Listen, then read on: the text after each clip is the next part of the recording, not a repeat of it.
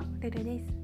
このラジオは明日の自分をちょっと好きになる気づきをテーマに毎日放送しているラジオです。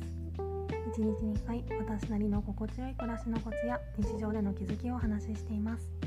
もしよろしければフォローコメントなどお待ちしております。ということで今回はその人が嫌いなのかその行動が嫌いなのかを整理しようっていうテーマでお話ししたいと思います。この前仕事で長時間人と密室に閉じ込められるって言ったら言い方が悪いけどそういうことがあって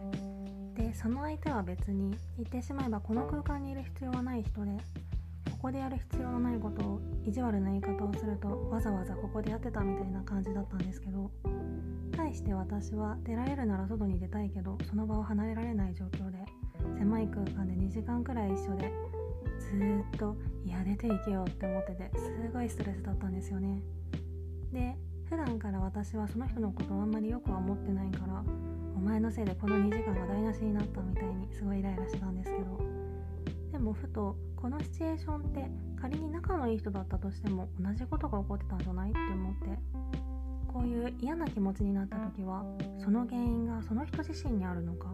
それとも例えば私なら狭い空間で長時間人と一緒とかあとは話し声がうるさいとかそういう人じゃなくて行動自体に問題があるのかをきちんと整理する必要があるなと思いました。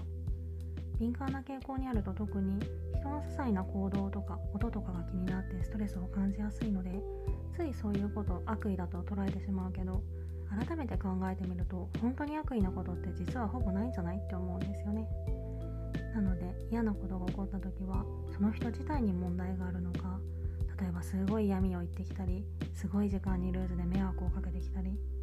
それとも自分の特性がそう感じさせてるだけなのか。